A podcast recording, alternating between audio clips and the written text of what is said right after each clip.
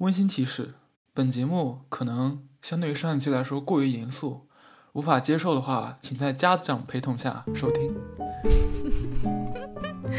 好的，欢迎收听新一期的《拯救幻想超人》，我是 Luna。那我们这一期呢？对对对，还有我们数学家 Harry，欢迎，谢谢大家。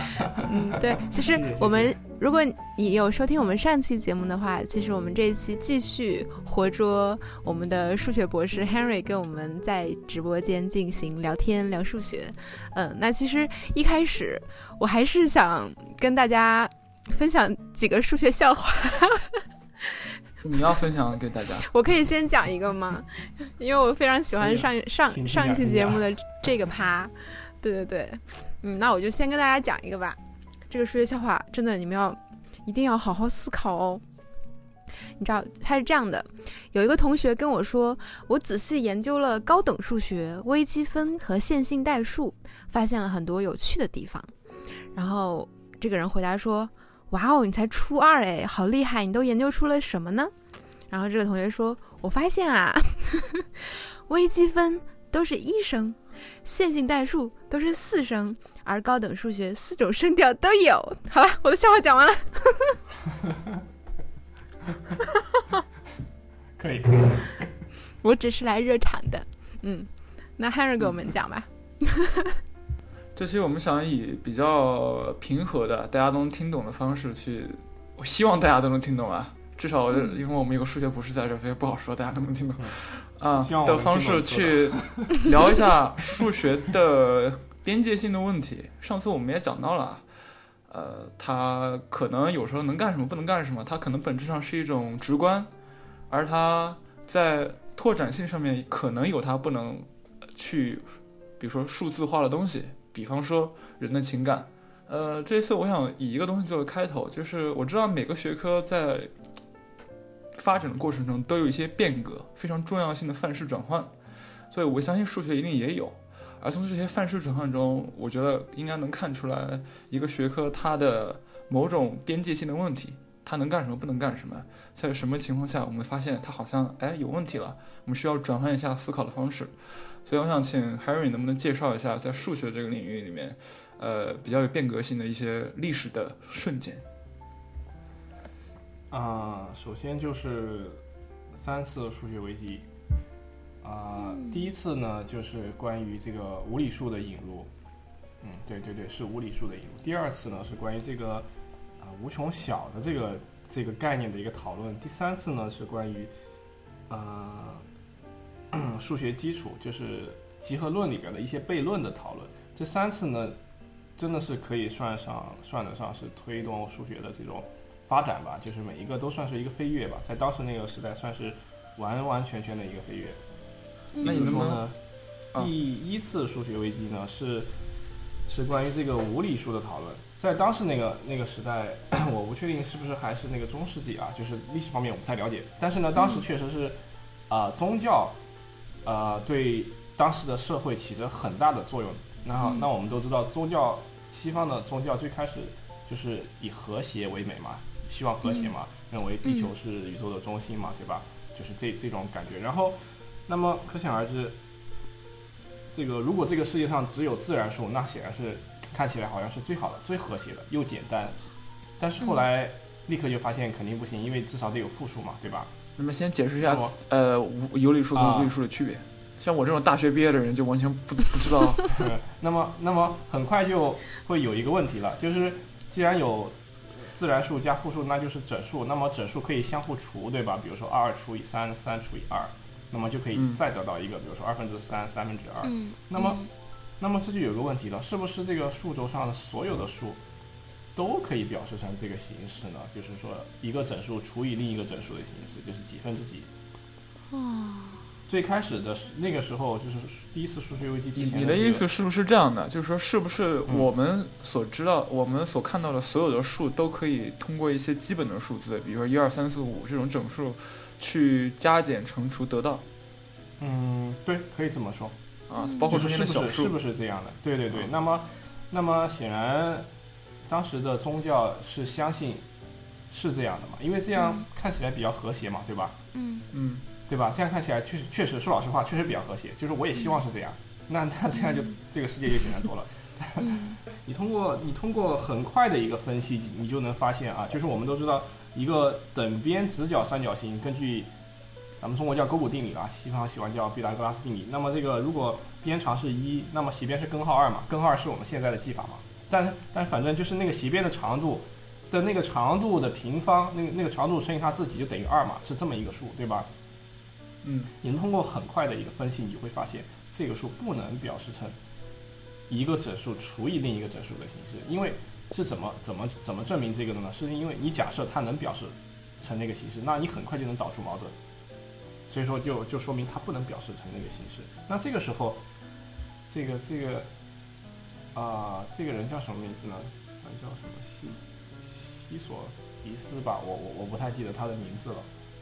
然后呢，他就把这个事儿就是说出去了。说出去了，当时这个好像是毕达哥拉斯吧，是他吧？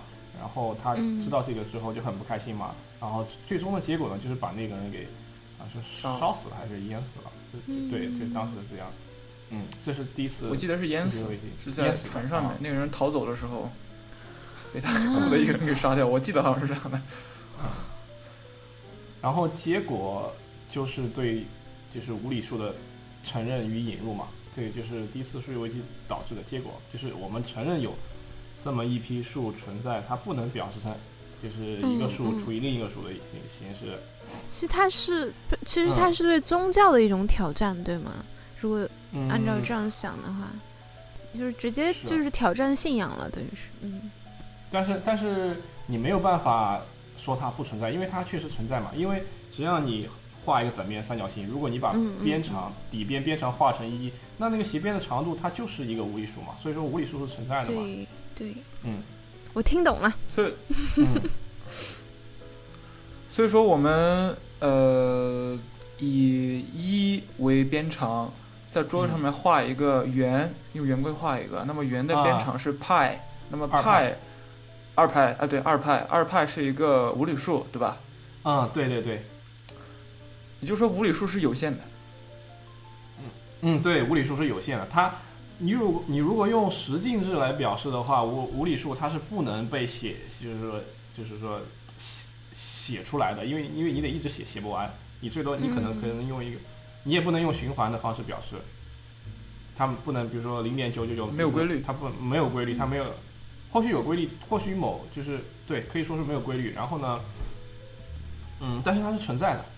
嗯，就好像你把那个圆，你你是一张纸，然后那个纸卷成一个圆，那个圆的半径如果刚好是一的话，那么那张纸的长度就是一个就是二派，就是个无理数。它是那我们能测出来吗？确定用尺子？啊，用胶尺。如果你如果你是用十进制的尺子，那肯定是测不出来的，因为你只能无限的去接近它。嗯，为什么？那既然有这个实际长度的存在，我用一个尺子，为什么测不出来？是尺子精度不够呢？呃，你的尺子。你的这个尺子的精度是怎么来的呢？你是对吧？就是说，先有一，然后你截取，你截取其半，对吧？因为你只你你知道怎么就是得到一半的方法吗？有有方法可以得到这两点的中点，这是可以严格得到的。那你就可以得到它的一半，对吧？那这个一半的长度是不是一除以二呢？是不是一个有理数呢？是。那你再得到一半。你你所你在这个你的这个自己制造的尺子上，所有的刻度都是有理数，知道吗？你能得到的都是就是这，所以说你刚刚说这个东西，它会是在两个刻度之间的一个地方。对，或或许说你直接把半径为一的这个圆，它的这个周长，把它当直接把这个周长把它放到这个刻度上，这样是可以。嗯，就是就是我们发明一个进制叫派进制就可以，也可以，也可以有吗？有吗？太迟，太迟，有二进好高级，在在在电脑里面用很多。对呀，嗯，OK。我就想知道这怎么从这对于实际来说有什么意义？就是无理数让我们能做什么？从数学上跟从实际意义上来说，重新认识这个世界啊！这如果好，那那比如说啊，x 的平方等于二这个方程，我想大概大家都学过吧？那如果你不承认无理数的话，这个方程怎么解呢？嗯，嗯，对，从数学上我懂，就是你发现了一组啊。新的数，这些数当然它可以运算了，它可以做各种各样的操作。但是比如说从啊。实际上来说，我们实际上嗯。我我会做一个什么东西，必须得用到无理数，能有的有的，比如说呃，比如说，其实我们现在很多的科技都都要用到很多的技术，技术里面用到很多的这些，就是说最最后要落脚点，可能涉及到一些东西的傅立叶变换。这个傅立叶变换里面是 你又讲了我们不懂的需要派的，就是说涉涉及到一个无理数，涉及到一个无理数的，还有很就是说我可以这么理，解吗？嗯呃，就是说可能有很多实际问题需要数学建模需要解决，但是呢，我们嗯在发现我们把实际的一些东西转成数字的这个过程里面，嗯，然后再对它进行运算，会运算的时候嗯产生一些无理数。这个你这是原因之一，就是说可以可有可能是产生的，也有可能是这个系统里面它自己就真的就是说就是带有一些无理数。嗯有些系统说什么系它里面是涉及到无理数，比如说有些系统如果这个系统它的变化率就是这个它的这个数数值的变化率和它这个数值相等的话，那么就相当于是一个函数的导数等于它自身嘛，那这个函数就是自然对数，自然对数。好好好，又自然对听不懂了，数为底的，所以说它又就听不懂了，又听不懂，别说了，别说了。就是这个大自然涉及到很多呃，那有有有一个概念我知道叫做逼近函数，是不是啊就是跟傅立叶变换什么是就是跟你刚刚讲的这个无理数是有关系的？呃，对，是是他们是一个意思，就是无理数我们只能用有理数去逼近它。嗯那么嗯逼近理嗯论呢，就是你要想逼近一个函数，那么这个函数它可能它不是用就是初等函数构成的，它不嗯。就是经过有限的运算构成的，不是 x 平方这种有限的构成的。那你但是你可以用这些初等函数去无限的逼近它，嗯，就是哦你想要多近就有多近。我那我先回到一个上期一开始的问题啊，就上期一开始我问你，如果有一个外外星的种族，或者说一啊。个原始部落的人，或者其他部落的人，他们嗯是不是可能有另外一套数学系统？你觉得有没有一种可能性是有一批人，他们就是他们的第一套系统就是无理数系统，有可能吗？嗯，还是说不可能？无理数必须在有理数的基第一础上套系统应该应该肯定是就是 for sure，应该一定是自然数的，这个是嗯这个我是坚信啊。嗯，哎，其实为我刚什么呢？我刚听啊你讲的这个什么逼近啊，什么无理数，其实我就想到了，其实它是一个很接近空间的问题。就比如说我们嗯在探索三维空间的边界，或者二维空间的边界的时候，其实就是这样的一个问题，对吗？也是现在人们嗯科学家们在破解的。我们能不能什么跨空间，然后达到什么时什么跨越这个空间，然后有什么时间机器，是不是都可以用这种？就是当然，嗯当然我只是一个假设，就是用这种想想法，这种无理数的一个东西去运算它。但是这个其实无理数就从那么早开始，其实就已经提出了这个问题，然后到现在我们在进行破解一些东西的时候，还在用到它。对，可以理解，可以这么理解吗？一就是破解一些空间上的问题，三维、二维空间的问题。理解。嗯好，你已经讲了，他都听不懂了。你嗯，哇哦，我有点听不懂了。就无论如何，如果我们我们嗯。用有理数跟无理数都表示距离的话，那这个这些距离都实际存在，并且啊，是，嗯。呃，它可能代表着我们现在目前的某种测量的局限，嗯，我们不能实际测量它。其实 Husky，我很同意你之前的说法的，就是无理数和有理数都是存在的，只是说站在有理数的角度而言去看无理数，然后就会觉得他们好像很非主流、很另类，不能把他们表示完。但是站在无理数的角度看有理数，嗯嗯，这个好像还不一样哈，因为派除以那我假设一，我又开始假设，老喜欢假设。我我我我假设，如果人的认知的能力非常非常强的话，我们看可以单个原子单个原子的看到事物之间的距离。嗯、那么是不是在这个原子的跨度下，有理数跟无理数都是一个体系的？好像我我没有听懂你的问题。我也不太懂。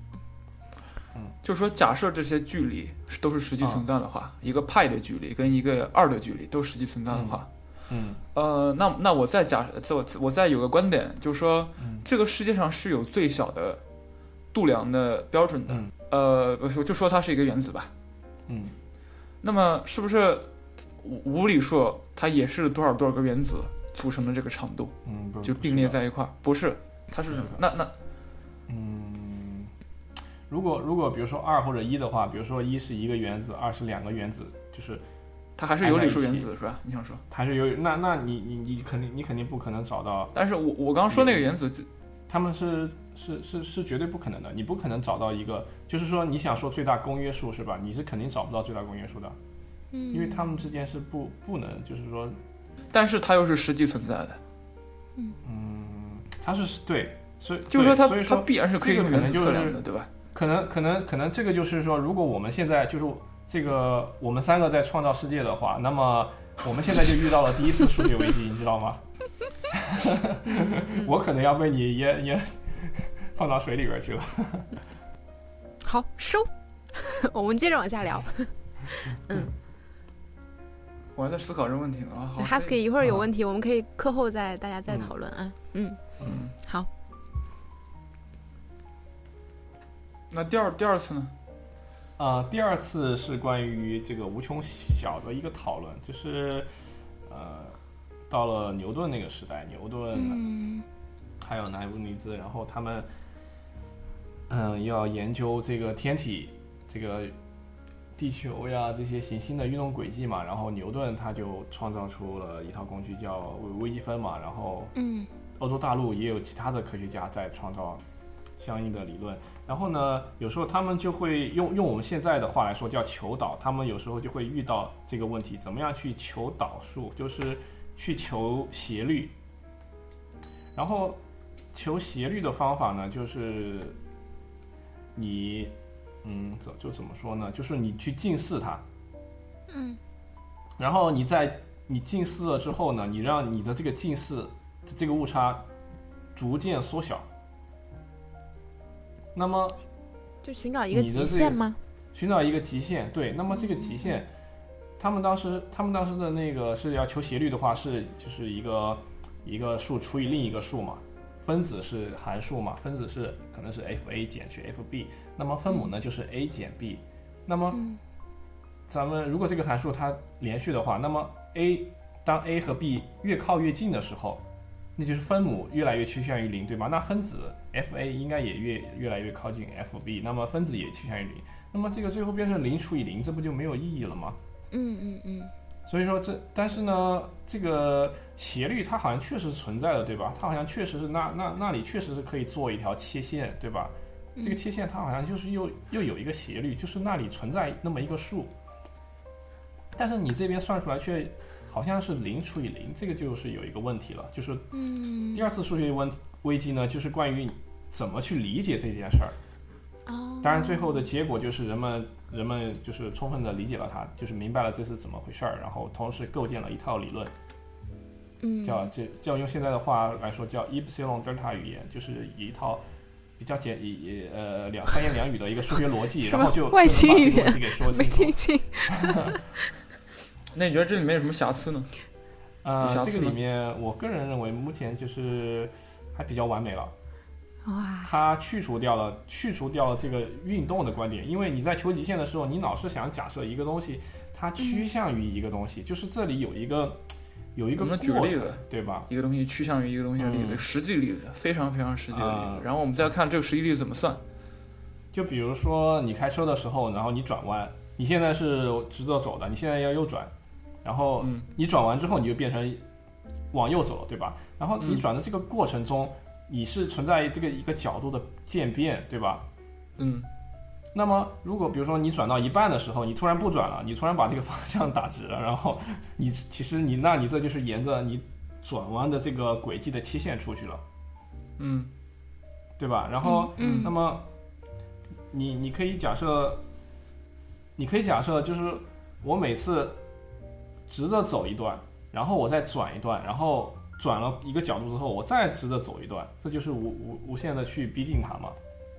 如果你这个你这个动作做的越来越细微的话，最后就是、嗯嗯嗯最最后就是一个完美的一个很完美的一个一个转弯嘛。哇，原来完美的转弯是这样的啊啊。没有没有没有，这这这是我例子举的不太好啊。嗯嗯嗯嗯，我我懂你的意思，但是有那个极限吗？有那个终点吗？其实其实是这个极限其实是没有的嘛，因为你转弯是直接转的嘛，不是不是说我刚才那个过程嘛，所以说其实这个这个极限这个过程其实是没有的。那么就这过程是一种数学的抽象思维方式，为了便于计算，我们来发明的一个东西。实际上它根本就不符合我们实际做这个事情的时候我们所做的这个动作。你说的很对，但是呢，所以我们必须要发明一套方法，再去把它近似回来。对，再你要发明一套方法，把这个就是说这么说，你不就懂了吗？刚刚说了半天，不许质疑 Henry。没有，我是法官，就是 把这套过程给他给他给去除掉，然后这就是第二次数学围棋的这个结果。嗯，就我我们用一个呃，实际上是瑕疵的东西去掩盖一个瑕疵的东西，反而得到了一个完美的东西。嗯嗯，对。你知道什么意思吗？对，你说的对的。嗯，那他让我们实际上来说能干嘛了？他让比如说科学或者其他学科能干嘛了？他对，可以在它基础上做很多仪器出来。比如说你要切割一个钻石，你怎么样切一个非常完美的什么一个表面，然后它那个斜度刚好能够反映出这个钻石的最璀璨的那个光泽。嗯，就我自己编的啊，我不知道对不对。嗯 嗯，其实现实的这个过程永远都是一个无限接近的过程。那个那个算是数学第二次数学危机，算是理论上的一个一个提高吧。嗯。第三次呢，就是第三次是算是二十世纪左右吧，开始的时候，呃。就是人们发现，那到其实到那个时候，数学已经已经已经发展很多，有很多领域了。然后呢，那是罗素悖论对吧？对，然后那个时候就数学已经很很很丰满了，然后各种人研究各种的问题。那么总有人就会去研究一些，呃，就是说角度很刁钻的问题，对吧？嗯。然后 然后就有人就遇到了这个罗素悖论嘛，就是说用用直观的话来说，就是。有一个理发师，他只给不给自己理发的人理发。那么问这个人给自己理发吗？那么不管你从哪个角度，都会导出矛盾。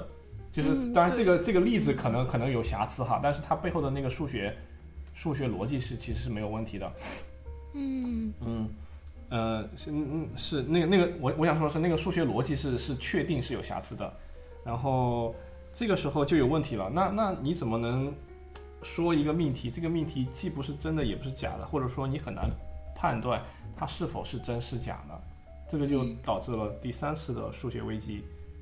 嗯嗯，这次危机的结果就是导致了一个集合论，就是一个公理化的一个集合论的引入，再加上一些公理，比如说加上一些选择公理，排除掉一些容易导致矛盾的。情形就可以说，第三次数学危机的结果就是排除掉那些不能研究的问题，最后实现所有研究，所有问题都可以研究。可以就是用维特根斯坦的话来说，第三次数学危机发现了一些无法用言无法言说的问题。当然，这个言说是数学言说，无法用数学言说的问题，只能在心里面去想的这种东西。可能从客观的角度上来讲，呃，它不，它无法言说，那就说明它就是无法言说。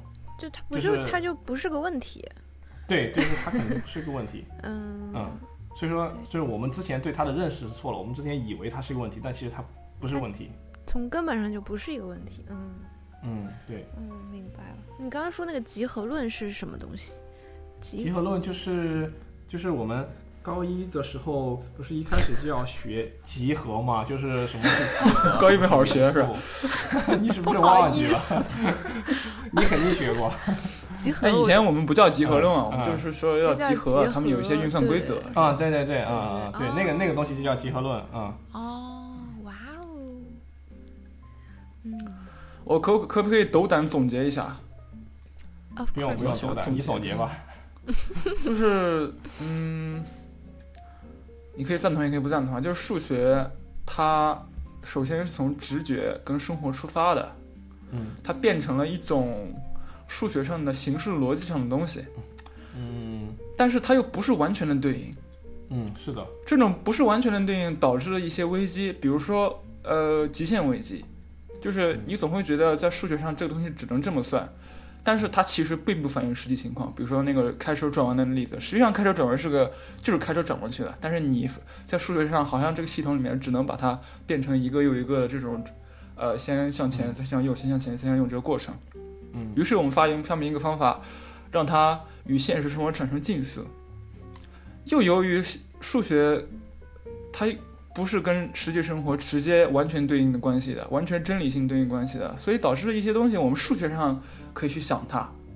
从纯数字的角度来说，好像没问题，可以这么去想，但是它完全不符合实际情况。有一小有一小撮数学问题是那样的，嗯，比如说有一个叫分球理论的，就是一个球，你最后通过有限操作，你可以把它变成两个，在在在数学上啊。当然，这个涉及到不可测集合了，就是反正数学有各种方法来规避它。其实我想评论的，我想评论一点就是，其实，在我们就是每天就是真正做研究的时候哈，其实，呃，我们都是靠着直觉去想问题，包括包括我认识的所有的这种就是大佬啊，包括我的导师们什么，他们想问题的时候，首先是从直觉的角度去看这个问题有没有可能。嗯。如果直觉上都感觉这个问题不可能了，那可能我们就直接就是放弃，就不会研究它。我们还是相信直觉的，只是说在这个直觉的基础上呢，我们运用目前所建立的这种完备的数学的这种工具来具体的量化它，量化的研究它。最后研究的结果可能真是验证了我们的直觉，因为我们觉得这个项目可能是能做的，能做出一个结果的，最后可能就真做出来了。当然，这这种这种往往这种事儿往往发生在大佬身上啊，因为他们的直觉一般比较准。嗯。然后，当然也有可能就是，呃，你觉得能做出来，就最后发现做不出来，或者说是自己还没办法做出来。嗯。大概懂了，他讲的比较抽象，但我明白。嗯。呃，其实，在很多就科学领域啊，科学跟数学还有点区别的，在科学领域里面，很多人他做研究假设，他也是靠直觉。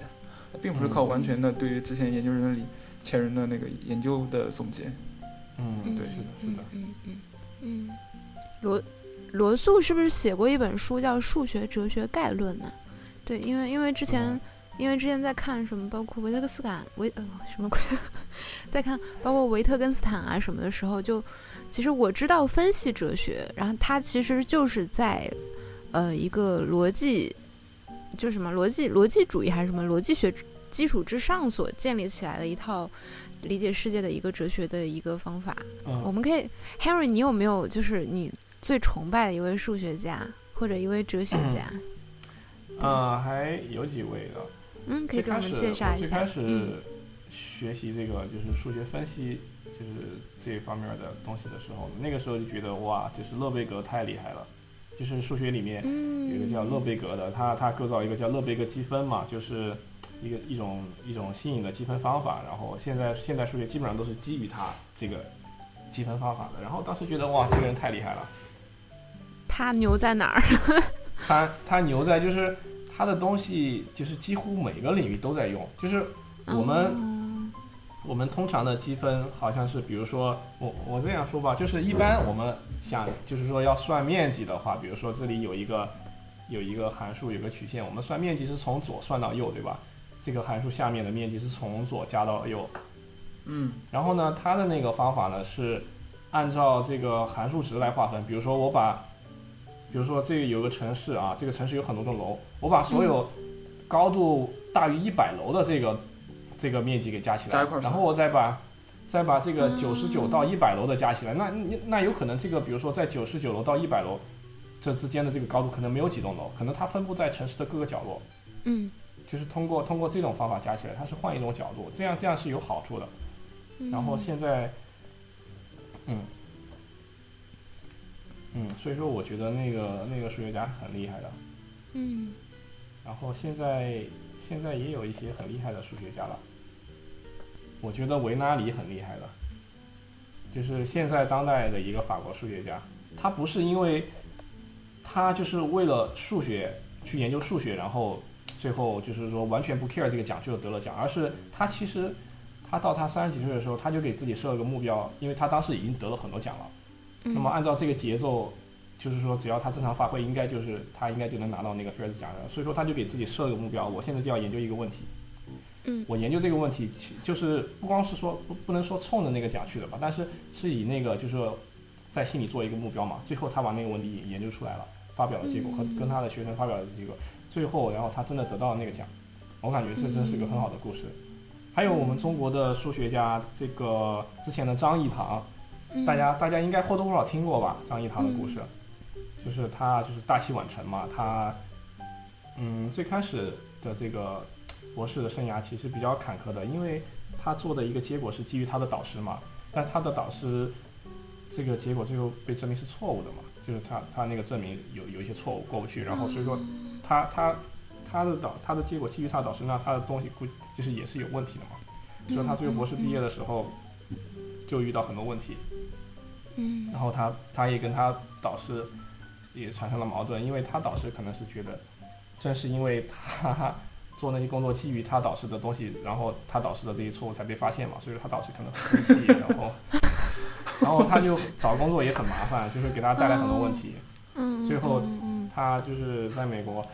生活也很拘谨嘛，有很长一段时间不好，但是他还是坚持他的研究，然后直到之前证明了一个，就是说很重要的一个东西吧。问题。很伟大。嗯，很伟大。嗯嗯。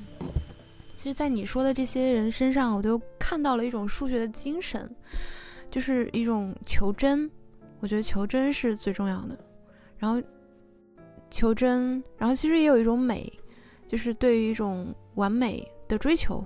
然后一种和谐，对，然后这都是，就我们理解数字繁琐数字之外的，其实数学它的一个精神，还有求善，对，其实这个都是非常的重要的。我相信这也是一直引领你，然后一步一步走到现在的一个很重要的力量，对。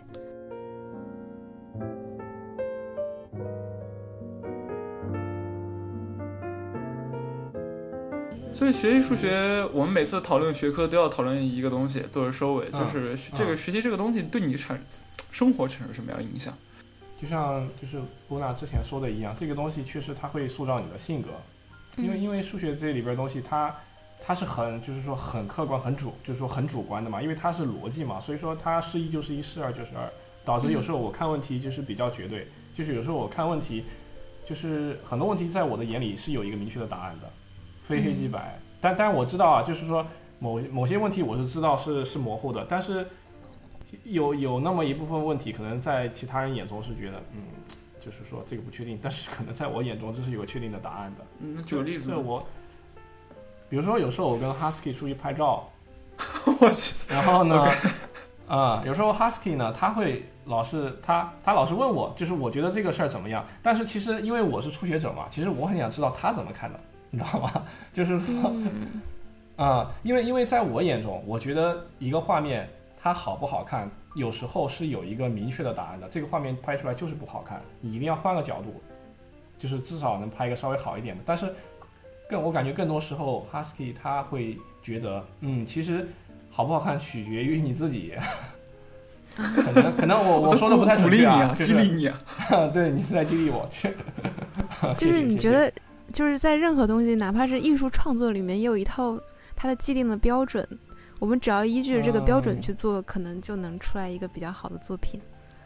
嗯，我觉得不是，其实不是每一个作品都可以被评价好或坏，但是有些作品真的是能评价。就比如说，如果一个新手他来画画，你怎么怎么能期待他画的画是一个世界名画？这不可能呀。嗯，在这种情况下，我觉得就是 Henry 想。想把 Husky 那边的摄影的精髓的东西给学去，这样他以后就能运用到各种照片中。我我的想法是，如果他你刚刚已经说了，你看一个东西会觉得它好看或者它不好看啊，那我觉得你一定是有一个自己心里面的一个想法和语言在，但可能你自己表达不出来，找不出来。所以我想通过不断问你，让你去自己去意识到自己觉得什么东西好看。嗯嗯，就是说，如果有体系的话，那么是你自己的体系。可能好像就像是语文老师说的，就是文无定法，但有法可依。嗯，对，是吧？就是这这个意思啊。嗯嗯嗯。就是虽然没有方法，但是还是有有一个东西可以依据的。嗯，这个东西可能就是数学在从生活做抽离的过程中所没有表达的那个东西。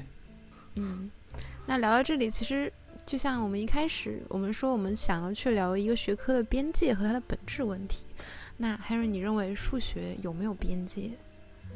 嗯，数学是有边界的，我觉得，呃，这个世界很复杂，数学不能解决所有的问题，就是好像是你之前说的，就是说考古呀什么的，或或就是或者说大气的问题，大就是气候变暖，数学可能只能提供一个工具，嗯，但是呢，你不能只靠数学的这个结果，就是咱们就来下定论了，就是有没有变暖，没有或者有。还需要其他的学科，包括其他的社会的、心理的各方各面的这种多学科一起来探讨。所以说，数学肯定是存在边界的。它只是数学这门语言只能部分的描述这个世界，就是某些某些角度它能描述的很精确。比如说什么像什么广义相对论什么的，它能说的非常精确，能算到后数点小数点外后好几位。但是，但是，你，数学怎么探讨艺术呢？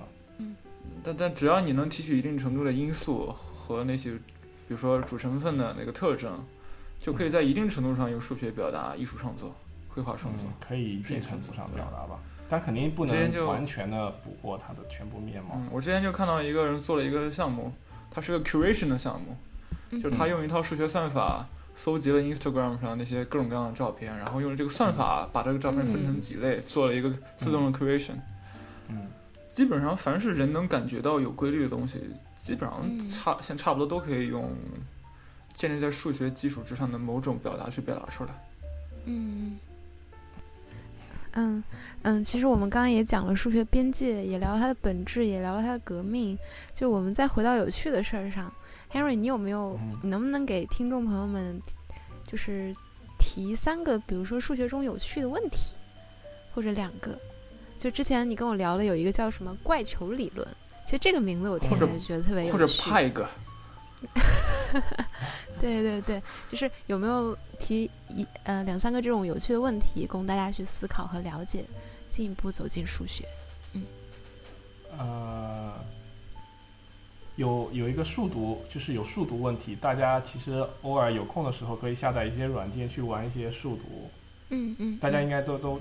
都都都都知道数独吧？啊，就是那个是关于，就是推理啊什么的，其实还挺有意思的。嗯。然后还有一个问，有一个问题是逻辑方面的，就是叫叫希尔伯特旅馆。嗯，他说的呢，希尔希尔伯特旅馆，听起来像一款桌游的名字。有一个有一个旅馆，它有无限个房间，然后呢，有无限多个客人。这客人很多，无限多个，那么怎么安排呢？那第一个客人住第一间呗，对吧？第二个客人住第二间呗，嗯，对吧？那好，就住满了。那第但是第二天晚上呢，又来了一个客人，就是但所有人都不退房啊。那么能不能把这一个客人也安排进去呢？可以啊，赶走一个房客，不能赶走。那跟让他跟一个房客一块住。啊，一个房客只能住一个房，一个房间。怎么那么多规则？那他的解答是什么？是是这是这样的，嗯你让这新来的一个客人呢住一号房，让一号房的客人住二号房，让二号房的客人住三号房，嗯，然后一直这样下去，每个人也都能住到。为为什么呢？因为任何一个客人，他从一个编号吧，他是第几号，他是第 n 号的话。你把它放到第 n 加一号房间，所以说每个客人都能租到房子，嗯，就没有问题。不是，这是个笑话还是一个？呃，这是算是算是就是那个刚才露娜说的这种，就是说数学有趣的数学问题。对，嗯嗯。然后我我我给大家提一个问题吧，就这个问题，现在又来了一波无穷多个客人，怎么安排？每个人都有就是有住的地方的，同时之前的那个。那些人还不不退房，大家可以想一想，就是这次不是来一个，不是来两个，是也是来了无限多个，嗯，然后可以想想怎么安排，n 加一、n 加二、n 加三、n 加 n 加无穷，嗯，你不能你不能这样，因为因为这样的话，这你不能按照刚才那个有就是一个人的方法，因为这样方法可能会可能会会会有问题，可以想想。你不是让我把这无穷多的人放在一个集合里面，把他们视为一吧？哦不行啊，因为因为一个房间只能住一个人。嗯嗯哦嗯嗯，就之前 OK，那这个问题大家下去可以思考一下。就之前，呃，你就是你给我发的有一个视频，就是切巧克力的那个，我觉得那个还挺有意思的。嗯，啊，切巧克力那个其实是就是算是一个小什么小技巧吧，小 trick。它其实切过之后呢，其实呢，你不能在就是那个视频是这样的，就是一个人他切巧克力，一一块巧克力，他给他切了几刀之后，那么切了几块出来，他把那几块。比如说有三块，比如说有五块，他拿了四块出来，然后重新换位置拼一下，拼就是一个完整，对，又是一个完整的巧克力，这样你不是就多了一块吗？对。那你把那块吃了之后，你不能凭那相当于凭空造出一个巧克力？其实其实它有个它的那个小 trick 就是，其实你重新造的那个巧克力的面积要比之前那个小一点，要比之前没有切过的小一点。小的那个那个面积刚好就是那个你多出来的那一块，只是它由于。它刚好那样切，然后那个小的那部分你不容易看出来。嗯，就很多无良商家可能就从中会，就用这种方法去牟利哈。嗯，是。嗯，这是个几何的问题。嗯。那个六十年代的时候，然后呢，他们不是下乡嘛，然后要打饭嘛，吃大锅饭嘛，然后有些就是有些知识分子嘛，他们就取了个巧。他们换了一个形状的一个类似于碗吧，那个碗看起来小一点，但其实很能装，你知道吗？嗯嗯啊，就像现在有些有些商家，他那个碗看起来特别大，其实它很，它口开的大，它但是它的什么叫高度其实比较低，但是你看起来就是超级大一碗。